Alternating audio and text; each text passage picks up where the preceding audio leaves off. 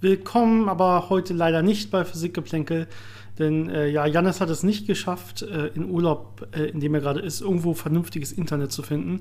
Wir hoffen, dass wir nächste Woche wieder eine Folge rausbringen können, sind uns aber noch nicht hundertprozentig sicher.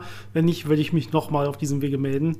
Ja, wie gesagt, leider eine kurze, kurze Sommerpause, wenn man so will, aber hoffentlich nur eine einmalige Sache. Mal schauen. Ansonsten wünsche ich allen noch weiterhin eine wunderschöne Woche. Vielleicht auch selber einen schönen Urlaub oder sonstige Freuden. Und wir hören uns demnächst wieder. Bis dann, euer Dennis.